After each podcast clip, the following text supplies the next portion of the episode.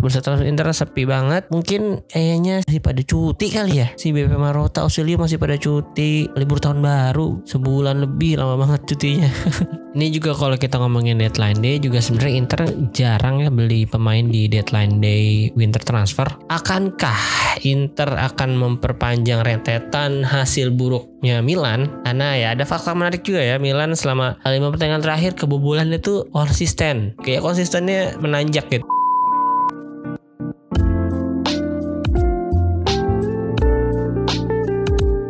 Halo, selamat pagi, siang, sore, dan malam. Kembali lagi di Interisme Podcast, podcast yang bahas berita-berita seputar Inter yang dikutip dari sosial media dan portal-portal berita olahraga. Apa kabar teman-teman interesti semua?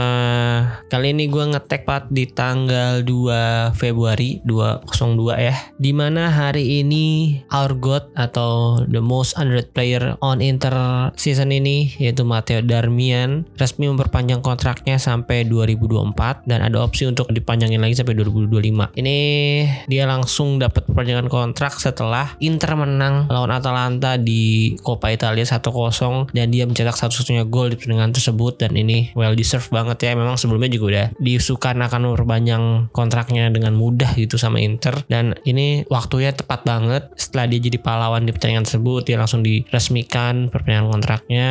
Well good job lah Inter dan Darmian. Thank you Darmian udah jadi pemain yang sangat penting. Menurut gue sangat penting ya dari era Conte sampai akhirnya bisa Scudetto. Dia kan jadi clutch player juga tuh cetak gol di pertandingan lawan Hellas Verona dan Cagliari ya kalau nggak salah. Di menangnya tipis Eh, satu kosong atau dua satu doang. Eh, dan Milan mencetak gol di dua pertandingan tersebut dan akhirnya Inter sudah bisa memastikan uh, Scudetto jauh-jauh hari tuh nggak nyampe. Masih sempat pertandingan lah kalau nggak salah. Dan semoga setelah perpanjangan kontrak ini mainnya juga tetap konsisten malah tambah oke okay kalau bisa. Karena menurut gue yang kurang hmm, apa ya uh, dia punya pace masih ada visi main masih ada uh, ya gue juga bingung cari kesalahan atau kelemahan Darmian tuh kalau sekarang ya. Ya mungkin defense-nya agak sedikit kurang ya kadang-kadang dia oh, untuk duel duel adu sprint memang bukan spesialisasinya ya. Cuman dia positioningnya bagus jadi positioning dia memanfaatkan kelemahan dia gitu. Dia punya kelemahan di speed mungkin agak kurang tapi dia punya positioning bagus jadi oke. Okay. oke okay, selain itu ya kita sudah melewati ini ya winter transfer. Udah deadline day udah lewat dan nggak ada satu pemain pun yang masuk ah, sepi banget dah. Ini bursa transfer bagi Inter yang rame. Mon Chelsea terus Chelsea mulu beritanya yang lewat di timeline gua here we go Mudrik here we go Badasile Badiasile apalah itu. Terus here we go terakhir Enzo Fernandez di deadline day kemarin kan. Ya Inter mah gosip-gosip juga gak, ada. Gosip juga baru datang setelah Skriniar. Ada ya udah ada gosip Skriniar bakal hengkang Januari ini atau enggak akhirnya kan enggak ya. Itu setelah ada gosip itu baru ada pemain-pemain yang diisukan datang yaitu Mary Demiral ada Maguire lah. Siapa lagi ya? Gue lupa tuh pokoknya. Smalling yang tahun depan gitu yang free free. Banyak lah main-main mediocre. Scalvini justru yang gue harapin sih Scalvini ya yang mungkin akan gantiin Skriniar karena waktu lawan Atlanta kemarin juga Scalvini cukup cukup oke okay, dan masih muda gitu pak. Usianya juga ya mirip-mirip kayak waktu Bastoni datangin Inter dari Atalanta. Ya balik lagi ke bursa transfer ya. Bursa transfer Inter sepi banget. Mungkin kayaknya masih pada cuti kali ya. Si BP Marota Ausilio masih pada cuti. Libur tahun baru sebulan lebih lama banget cutinya.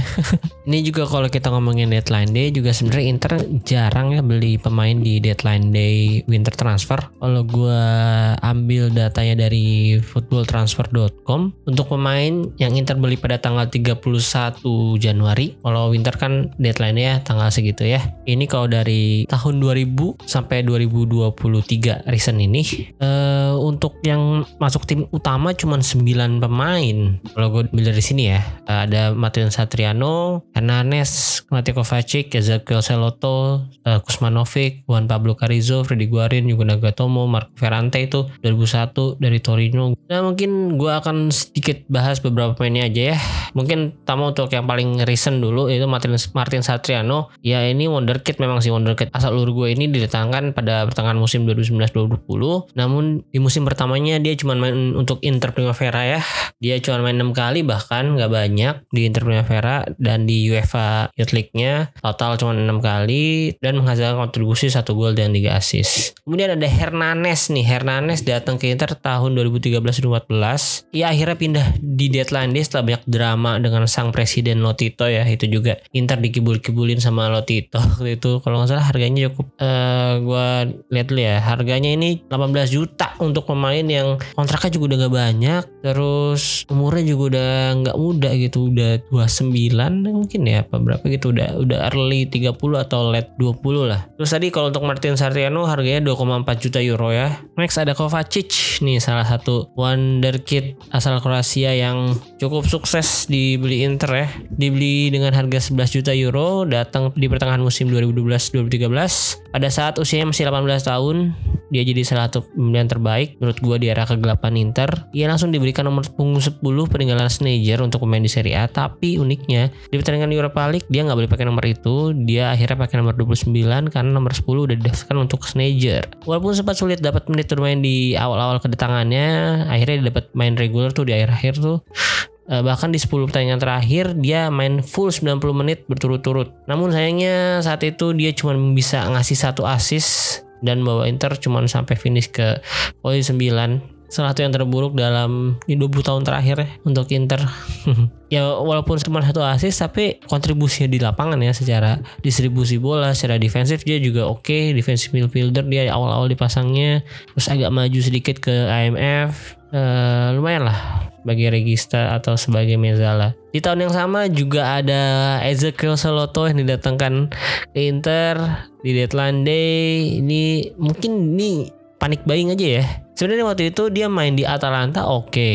Cukup oke okay lah di musim sebelumnya. Nah akhirnya Inter tertarik untuk datangin dia dan datang dengan harga 5,3 juta euro. Dan didatengin dia juga nggak dikasih menit bermain yang banyak sih sama sama Cioni. Terus dia hanya bermain 12 kali dan mencetak satu gol doang. Nah, tapi spesialnya satu gol itu dia cetak di derby dalam Medina. Walaupun hasilnya seri, tapi seenggaknya Inter nggak kalah dan dia juga nyetak di header kalau nggak salah umpannya. Duh yang corner siapa ya? Nagatomo bahkan kalau nggak salah. Iya. dan akhirnya dia membuat tato di lengannya, eh, lengan apa di betis gitu dengan motif eh, tanggal yang mencetak gol kalau nggak salah tanggal 4 Februari atau 5 Februari gitu lupa lah dan di, masih di tahun yang sama Inter di tahun itu datengin tiga pemain di deadline day cuma satu Vacik yang lumayan oke okay. satu nama lagi ini adalah Zdravko Kusmanovic Didatangkan dari VFG Stuttgart dengan mahar 1,2 juta euro. Dia bermain sebanyak 13 kali musim itu dan hanya mencetak satu gol untuk Inter. Ya, gitu aja lah. Setelahnya kita tahu dia dikenal sebagai Lord dan akhirnya main di Inter sampai tahun 2015 sebelum dia akhirnya dijual ke FC Basel. Mungkin satu lagi ada Freddy Guarin yang akan gue bahas. Freddy Guarin datangin pada pertengahan musim 2011-2012. Awalnya dia datang dengan status pinjaman dan sebenarnya dia masih banyak cedera ya kalau nggak salah waktu itu ada cedera bawaannya juga waktu masih main di Porto Alhasil dirinya cuma bisa main 6 kali di musim pertamanya, tapi di 6 pertandingan tersebut dia mau memberikan 3 assist. Nah, setelah masa peminjaman habis di akhir musim dia langsung dipermanenkan di bulan Juli 2013. Nah, selain itu juga kayak tadi ada gue sebutin Yuto Nagatomo, Karizo, Ferrante itu semuanya loan semua baru dipermanenin di musim-musim setelahnya. Nah, itu dia secara histori memang Inter jarang beli pemain di deadline day ya. Itu cukup membuktikan kalau Inter uh, cukup well well prepare lah ya jadi nggak beli pemain di akhir-akhir nggak panik buying mungkin itu tahun 2012 2013 itu yang awal-awal masa kesuraman tuh makanya sering beli di deadline day. Nah untuk nextnya semoga uh, BW Marota dan tim bisa memberikan amunisi tambahan yang baik di bursa transfer selanjutnya ya di musim depan dan untuk musim ini mungkin ah ini harus lebih kerja keras nih untuk cari-cari pemain gratisan lagi yang bisa di sign untuk main di Inter musim depan. Ini kalau BP Marota bikin lowongan untuk staff bawahannya dia itu untuk rekrut pemain buat beli pemain ini rekrut gue dah. kemarin gue main FIFA 23 gue bisa beli Halan sama Bellingham Halan itu gue beli cuma dengan berapa ya? 13 setengah juta euro plus di Marco. Gimana tuh coba kalau di real life bisa tuh kejadian? Citi mau nuker di Marco sama Halan plus duit 13 setengah juta doang. Terus untuk Bellingham kalau nggak salah 24 juta plus Marcelo Brozovic lah itu gue nggak tahu AI-nya FIFA 23 yang goblok atau emang ngebug atau gimana. Dan main yang lainnya juga banyak yang gue beli dengan harga-harga good deal lah. Siapa lagi ya? Uh, yang gue inget nih Theo Hernandez gue beli. Theo Hernandez gue beli 80 juta. Lah ma agak mahal lah ya. Tapi emang duitnya udah banyak. Terus Donnarumma gue beli 70 juta. Terus yang murah siapa lagi ya? Ronaldo gue beli free agent. Terus kalau tahu Alexis Vega tuh wonderkid juga dari Meksiko gue beli free agent. Terus di musim kedua gue beli Hakimi. Terus eh, Hakimi datangnya malah di tengah musim deh. Gue tuker Dumfries sama Hakimi tuh ke PSG terus Yunus Musa gue beli murah tuh Yunus Musanya. Valencia cuman di bawah 10 juta lah paling 8,5 juta gue belinya. Terus Musa satu lagi Musanya Biar Munchen. Musa siapa sih namanya itu? Nah itu pokoknya gue beli cuman 50 juta kalau nggak salah 40 jutaan itu murah dah pokoknya squad gue keren dah di FIFA 23 kipernya Donnarumma sama Onana bek kanannya Hakimi sama Riz Jam ya Riz Jam gue lupa belinya berapa. Terus back tengahnya baru aja gue jual Skriniar ke City 120 juta. Baru amat begitu ada berita Skriniar eh, nggak uh, perpanjangan kontrak gue langsung pengen jual si Skriniar dan beli sama City 120 juta. Sebenarnya itu masih bisa lebih mahal lagi cuman gue udah ya udahlah cepet aja jualnya. Jadi bek kanan kanan gue tuh ada Julian Timber dan Julian Timber yang main di Piala Dunia sama Belanda. Terus backupnya itu ada Silvanya. Duh dari Benfica tuh kayak gue lupa terus tengahnya Gevardiol. Gevardiol backupnya itu siapa ya? Lupa gue terus kirinya tetap Bastoni backupnya si Fontana Rosa. Udah gue naikin gue sering mainin Fontana Rosa. Kirinya ada Theo Hernandez sama Destiny Udoji. Udoji juga cuma gue beli 20 juta. Gosen sama Di Marco udah gue jual. Tengahnya Brozovic udah gue jual. Jadi DMF ya gue beli free agent Kante di sign bulan Januari datangnya Juni. Terus Locatelli backupnya. Kanannya Barella backupnya si Musa itu Yunus Musa. Sama Musanya satu lagi si Bayern Munchen juga. Kiri tetap Calhanoglu backupnya Jude Bellingham. Strikernya Lukaku nggak gue berpanjang. Jadi gue punya Halan sama Lautaro Martinez. Terus Cristiano Ronaldo sama si Alexis Vega untuk backupnya dah itu gila banget squad FIFA 23 gue oke dah sekian aja untuk ngayalnya ya. Kita kembali ke real life. Di mana di real life kita kehilangan Skriniar 99% gue nggak tahu udah udah Hiruigo cuman kan ya tanda tangan kontrak. Jadi mainnya musim depan ya Skriniar tapi juga belum diofficialin sama PSG maupun sama Inter untuk resmiannya tuh. Jadi belum diinfoin di situs atau di sosial media mereka. Dan ini salah satu ya gimana ya sebagai fans Inter pasti kecewa dan bukan gue doang yang kecewa gue yakin banyak fans lainnya ya yang bahkan marah kesel sama kayak kesel waktu ke Lukaku kemarin ya cuman ini ada beberapa hal yang menarik juga kalau Kurvanot kemarin memberikan statement ya menghormati keputusan Skriniar dan ya berharap fans nggak inilah nggak nggak menghujatnya dia lah dalam tanda kutip. Terus ini juga di banyak dikomentarin kan sama akun-akun fanbase juga sama teman-teman Interisti juga. Ini kayak standar ganda banget kemarin waktu Lukaku cabut dari Inter ini padahal ngasilin duit juga Lukakunya dibeli Chelsea mau gitu Lukakunya ya. terus mereka ngamuk sampai menghapus muralnya Lukaku nah ini ketika Skriniar melakukan hal yang sama juga dia diam-diam tanda tangan kontrak ngulur-ngulur waktu untuk berpanjangan dengan Inter yang gua nggak tahu emang dia udah ngincer duitnya PSG atau emang udah nggak mau main di Inter atau ada juga kan dia dan agennya kecewa karena musim lalu dia mau dijual dimasukin ke daftar jual untuk Inter mendapatkan Bremer. Gue nggak tahu alasan sebenarnya Skriniar mau cabut apa ya. Mungkin kalau dia pengen duit ya manusiawi lah ya masuk akal. Memang kalau di Italia gajinya segitu-gitu aja. Kalau naik juga nggak signifikan. Gaji paling mahal sih apa sih? Ya di luar Ronaldo ya. Ronaldo udah itu anomali lah. Cuman kalau di Liga Italia yang paling mahal tuh aku kemarin tahu gue 9 juta. Nah ini ditawarin 20 juta apa berapa? Pokoknya di atas 10 juta lah si Skriniar gimana Inter mau menyaingi gajinya itu ini ibaratnya lu kalau kerja di perusahaan lu yakin kalau posisi lu basis staff nih gaji saya 5 jutaan naik ke supervisor ya paling ya 7 juta 8 juta. Nah ini lu tiba-tiba ditawarin perusahaan lain bisa ngasih gaji 15 juta ya pasti lu akan milih yang lebih gede kan. Ya mungkin ada pikiran beberapa kali ini kondisinya gimana perusahaan baru di perusahaan lama udah nyaman banget kekeluargaan. Di perusahaan baru belum tentu dapat hal yang lebih baik kan. Ya tapi di mana mana kayaknya sekarang udah uang di atas segalanya deh Kemarin Marco Materazzi juga udah ngasih komen lah ya.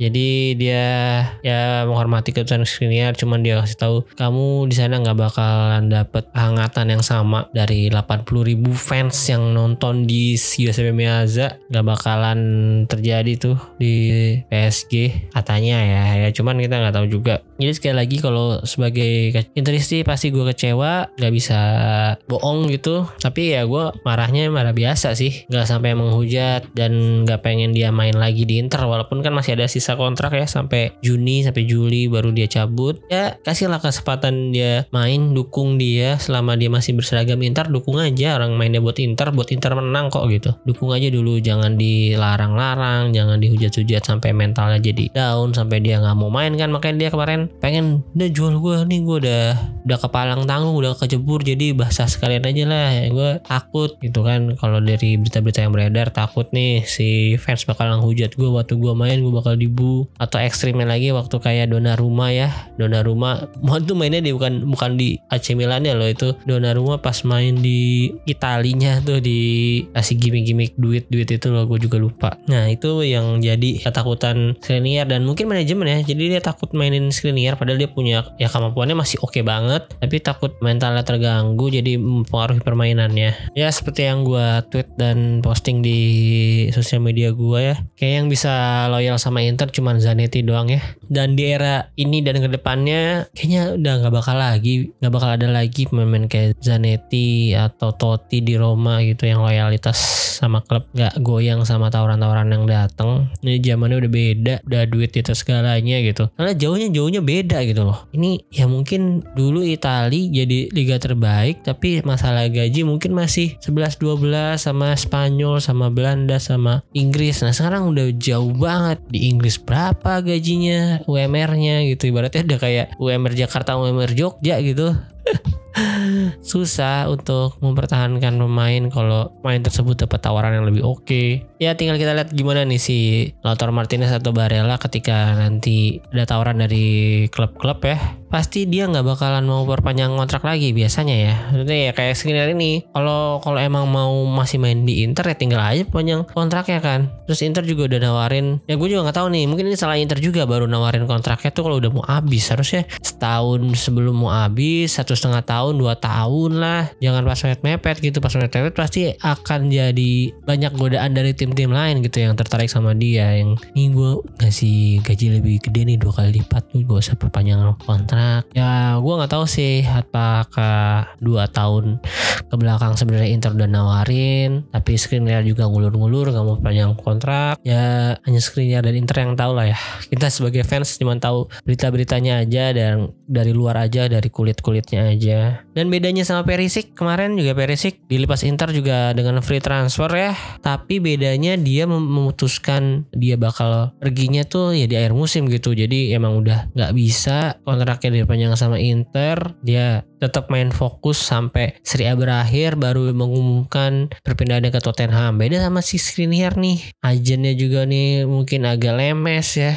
pengen buru-buru biar dia bisa dilepas Inter ke PSG Januari dengan harga yang murah gitu 10 juta doang. Kan karena kabarnya uh, walaupun free PSG harus bayar agency fee kan 25 juta jadi lebih mahal lah. Jadi mendingan bayar 10 juta daripada 25 juta di Juli nanti gitu. Ya mungkin ini perasaannya sama kayak ini ya The Fry. The Fry waktu dari Lazio ya. Mungkin fans Lazio juga sama keselnya kayak kita. Itu di tengah musim udah walaupun belum official walaupun belum official baru kayak here we go here we go nya Fabrizio Romano juga ya udah tanda tangan kontrak dia sama Inter dan harus ketemu pula di pertandingan terakhir kan itu gila sih. Nah ini gue juga ya gue sih pengennya nih Inter menang lawan Porto PSG menang lawan Munchen terus ketemu di babak quarter final. Nah gue pengen tahu Skriniar bakal dimainin apa enggak? Di derby besok aja gue nggak tahu nih bakal dimainin atau enggak karena di Copa kemarin lawan Atalanta dia nggak dimainin sama sekali. Padahal kan udah eligible ya harusnya karena cuman uh, miss satu pertandingan eh, nggak uh, straight red card. Harusnya sih kalau gue jadi Inzaghi dan teman-temannya ya akan tetap mensupport dia untuk main. Karena dia masih pemain Inter masih ada kontraknya di Inter dan berguna untuk Inter. Inter masih butuh jasanya Skriniar untuk mengawali di belakang Inter gitu. Eh ngomong-ngomong derby ntar lagi derby nih tanggal 6 Juni ya. Iya tanggal 6 hari Senin dini hari jam 2.45 seperti biasa. Inter akan melawan Milan di derby della Madonnina jilid ketiga berarti ya. Kan kemarin di Supercopa ketemu untuk di musim ini ya berarti satu kali menang Milan 3-2 terus di Copa menang Inter 3-0 nah ini pertemuan ketiga di musim ini. Akankah Inter akan memperpanjang rentetan hasil buruknya Milan? Karena ya ada fakta menarik juga ya Milan selama lima pertandingan terakhir kebobolan itu konsisten. Nggak konsisten sih kayak konsistennya menanjak gitu. Dari dari kebobolan satu lawan Torino kalah 1-0 di Coppa Italia terus lawan Lecce bulan 2 seri 2 sama terus lawan Inter di Supercoppa kalah 3-0 bulan 3 terus di Serie A balik balik kalah sama Lazio 4-0 dan kemarin dia kalah lagi sama Sassuolo 2-5 jadi eh, konsisten menanjak nih perolehan kebobolannya Milan. Jangan-jangan besok di derby lawan Inter kebobolannya 6 jangan 6-0 deh 6-1 deh. Nggak apa-apa. Kita kasih satu gol nggak bercanda-bercanda. Ini kalau derby tetaplah derby ya menurut gua. Walaupun Milan lagi buruk performanya cuman kalau di derby nggak bisa ini boy. Nggak bisa dipukul rata. Mau seburuk apa pun pemainnya mental yang berbicara sih. Kalau mental Inter bisa lebih bagus dari Milan ya pasti karena performa Inter juga lagi baik bisa menangani Milan dengan mudah.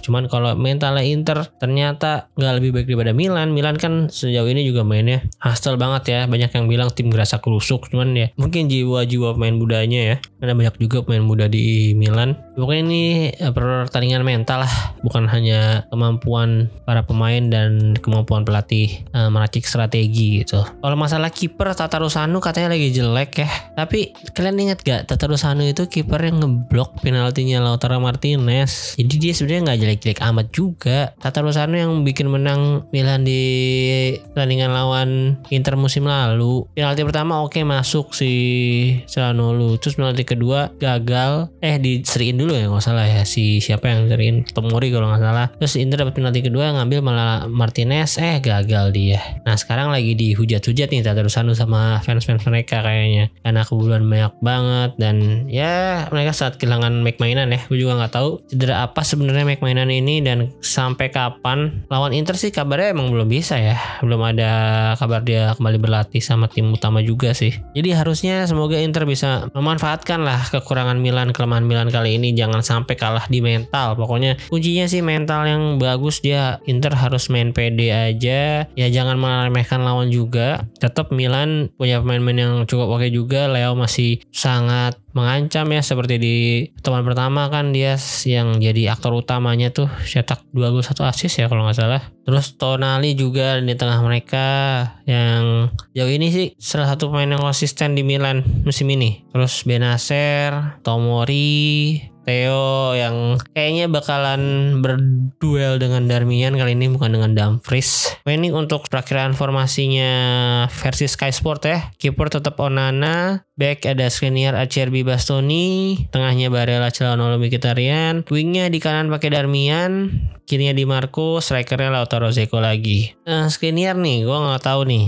gue sih pengennya dia dimainin ya. Ya walaupun nggak dikasih bahan kapten lagi mungkin kaptennya bakalan Barella atau Lautaro sih gosipnya ya nggak apa-apa lah. Terus untuk striker sih gue pengennya sih Lukaku ya harusnya ya. Karena kemarin dia lawan Atalanta Lukaku juga udah lumayan oke. Okay. walaupun nggak cetak gol nggak cetak banyak peluang shot on goal dia ada apa enggak ya gue juga lupa. Tapi perannya udah ini loh udah kelihatan lah.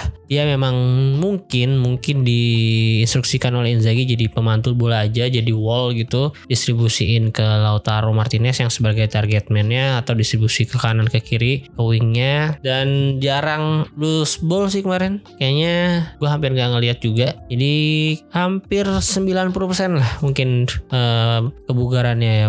Belum sampai 100% seperti musim terbaiknya bersama Inter waktu itu. Cuman uh, kemarin lawan Atlanta bukan lawan yang mudah juga loh. Jadi bukan lawan tim-tim kecil kayak Cremonense Monza gitu-gitu. Ini lawan Atalanta yang cukup bagus timnya.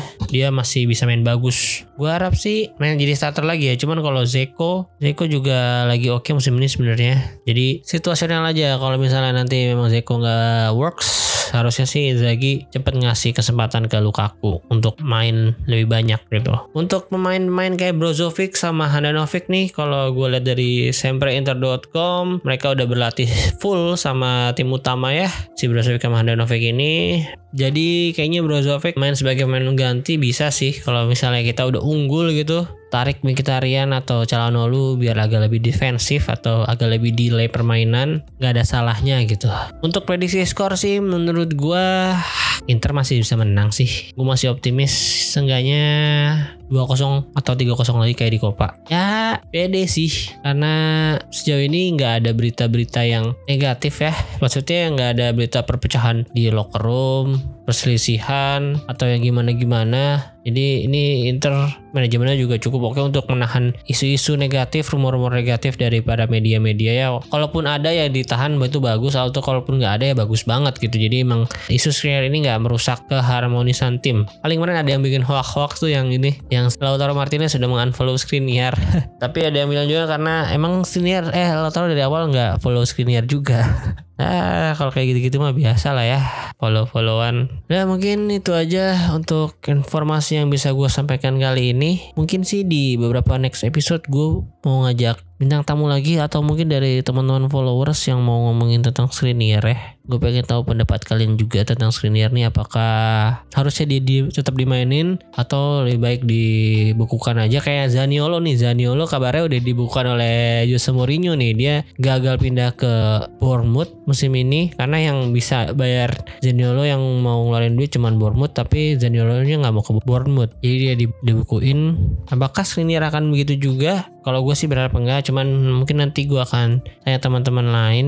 Untuk kalian mau uh, diskusi ini di kolom komentar boleh banget nih di postingan Instagram atau Twitter gue boleh. Terus kalian juga jangan lupa di follow untuk Instagram ada Interisme Podcast Twitter ada Interisme Media. Terus kalian bisa dengerin podcast gue di Spotify Noise dan Pogo. Tolong di subscribe di follow akunnya dan nyalain lonceng biar kalian dapat notifikasi tiap ada episode baru. Oke sekali lagi terima kasih kasih untuk teman-teman yang sudah mendengarkan. Arif Forza Inter.